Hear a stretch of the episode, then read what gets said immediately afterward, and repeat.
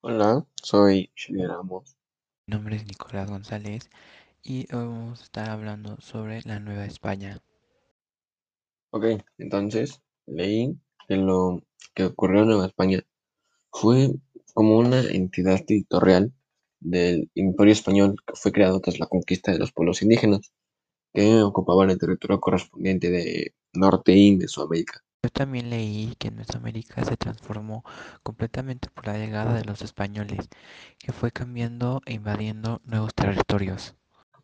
Bueno, pues algo que se me hizo muy eh, interesante fue que el Virreinato de Nueva España, si no mal recuerdo, fue establecido oficialmente el 8 de marzo de 1535 y su primer virrey fue Antonio de Mendoza y Pacheco.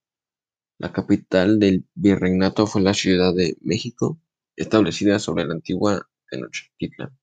Y cuando Nueva España se estaba construyendo el 8 de marzo de 1535, los españoles destruyeron el imperio azteca, pero según yo, ellos se dispusieron a derribar la antigua capital azteca, Tenochtitlan, y fundar una nueva ciudad de aspecto europeo. Bueno, no sé cuál fue la necesidad de haberlo destruido y reconstruido con un aspecto nuevo y además europeo.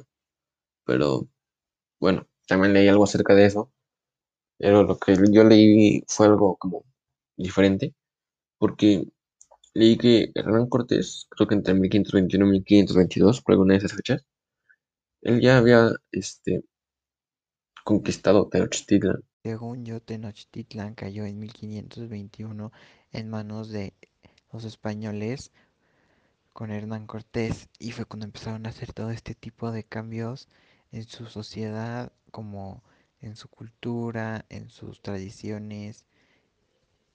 Por ejemplo, que los animales que se usaron como alimentos se introdujeron a medida de la colonización fueron usados como para transportar cosas, para transportarse, etcétera.